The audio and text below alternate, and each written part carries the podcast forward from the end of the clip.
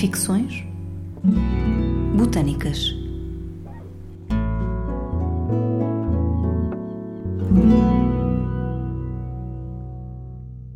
Hoje damos a conhecer uma carta ficcionada a partir de elementos históricos e botânicos encontrados no herbário do Museu de História Natural e da Ciência da Universidade do Porto, sobre duas ilustres personagens da sociedade minhota que foram distintos professores em momentos e contextos diferentes.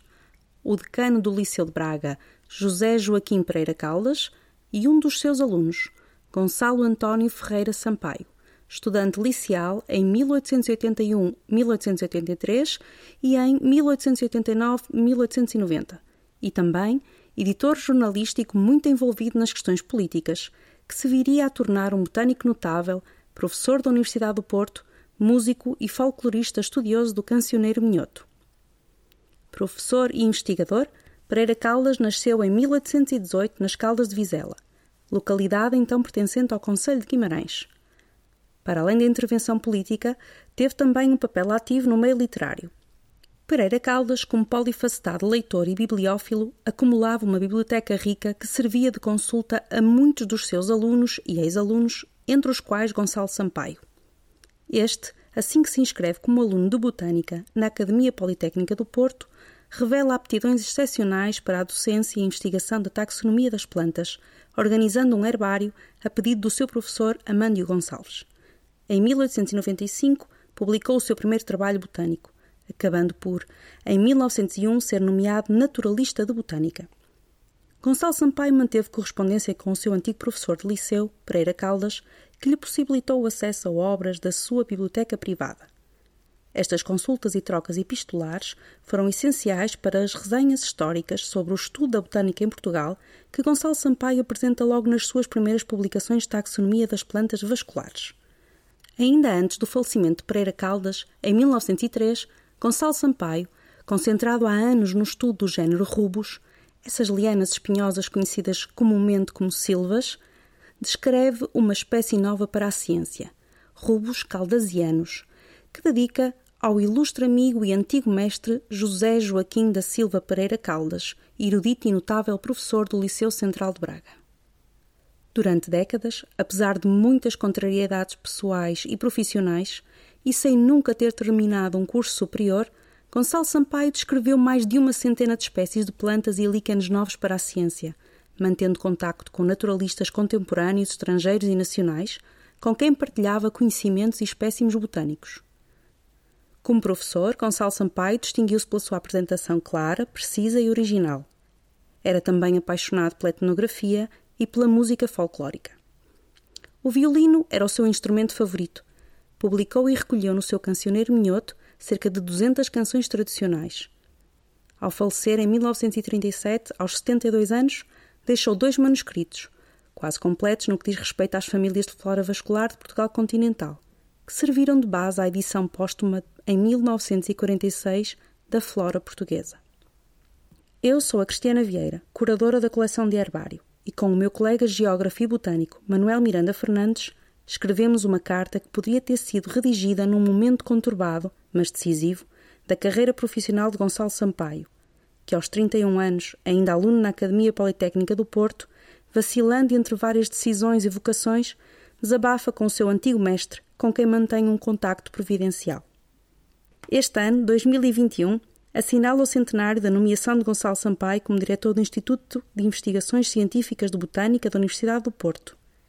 Acompanhe-nos neste momento, que existiu pelo menos na nossa imaginação.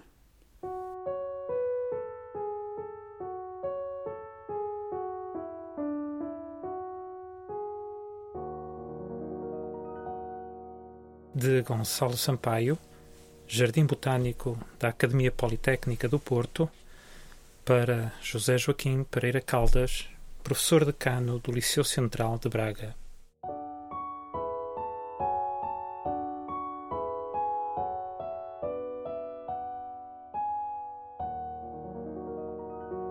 Porto, 10 de dezembro de 1896.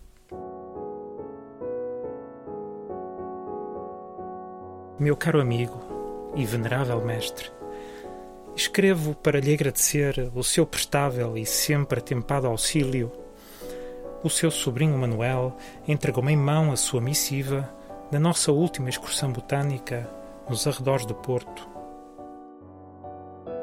Tenho encontrado alento na companhia deste seu familiar nestes tempos aqui pelo Porto, longe da minha esposa e filhos e da minha família da Pova de Linhoso, a quem me conto juntar uns dias antes do Natal.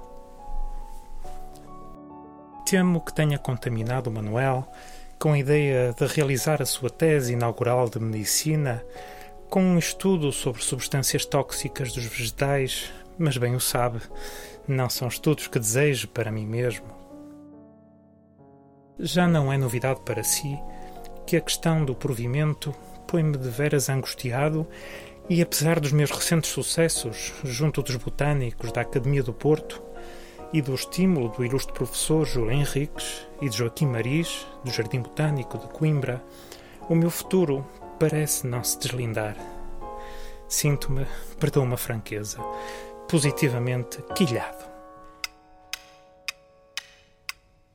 A álgebra e a matemática, que tão magistralmente me ensinou no Liceu de Braga, abriram-me portas em Coimbra que eu próprio fechei ao casar e voltar ao norte.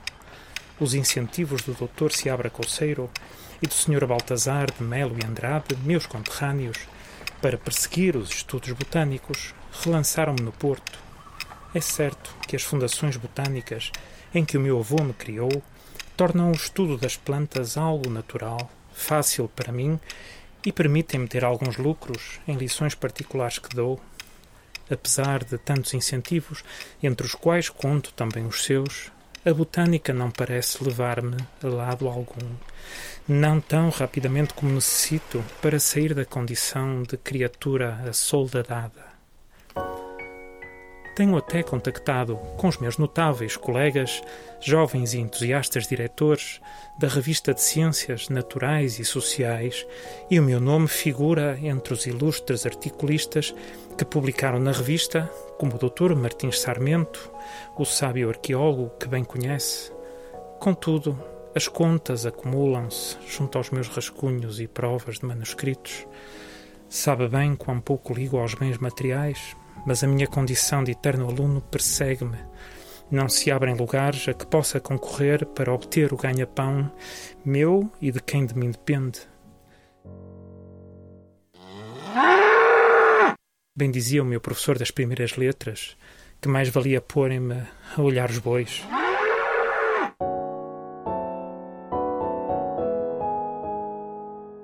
Preciso encontrar um lugar remunerado, talvez como naturalista na Academia Politécnica. Tenho até total apoio do Dr. Manuel Amândio Gonçalves, lente de botânica, caso a ocasião surja. O hervário que comecei a organizar para a Academia mostra já os frutos das minhas excursões, tanto a norte como a sul, e a permuta das plantas da Sociedade Broteriana de Coimbra é um ponto de contacto com os correspondentes mais envolvidos no estudo da flora nacional, o quadro dicotómico para a determinação das famílias da flora vascular portuguesa que publiquei ano passado tem sido bem recebido entre os colegas e os eruditos da botânica. Para já não tenho outra recompensa senão o prazer de ver o meu trabalho apreciado e louvado pelos mestres, mas preciso de se ingrar nesta área tão pouco evoluída no nosso país. Talvez devesse tornar os meus escritos jornalísticos publicados na Folha Democrática, como quando ainda andava por Braga e pela Pova de Lenhoso. A situação política dá que falar e sei que concorda com o que eu tenho a dizer, de sorte que, no meio da titânica luta, somos também seres vivos cujas condições de vitalidade ou morte são reguladas pelo princípio da seleção natural. Mas esta monarquia esvazia-nos de tudo e corta-nos as pernas e os braços. Conhece alguém no ramo que precise de uma voz sem rodeios?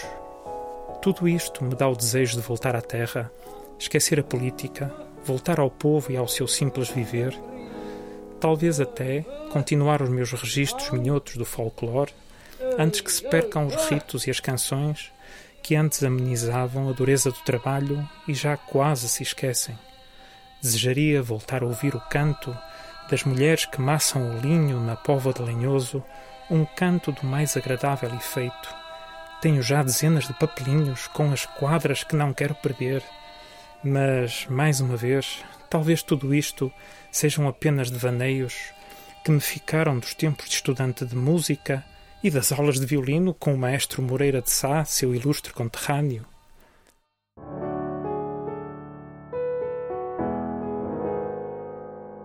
Envio-lhe, como nota de agradecimento, por tudo o que faz por mim, a separata com o artigo sobre a flora do Porto, publicada na revista de Ciências Naturais e Sociais.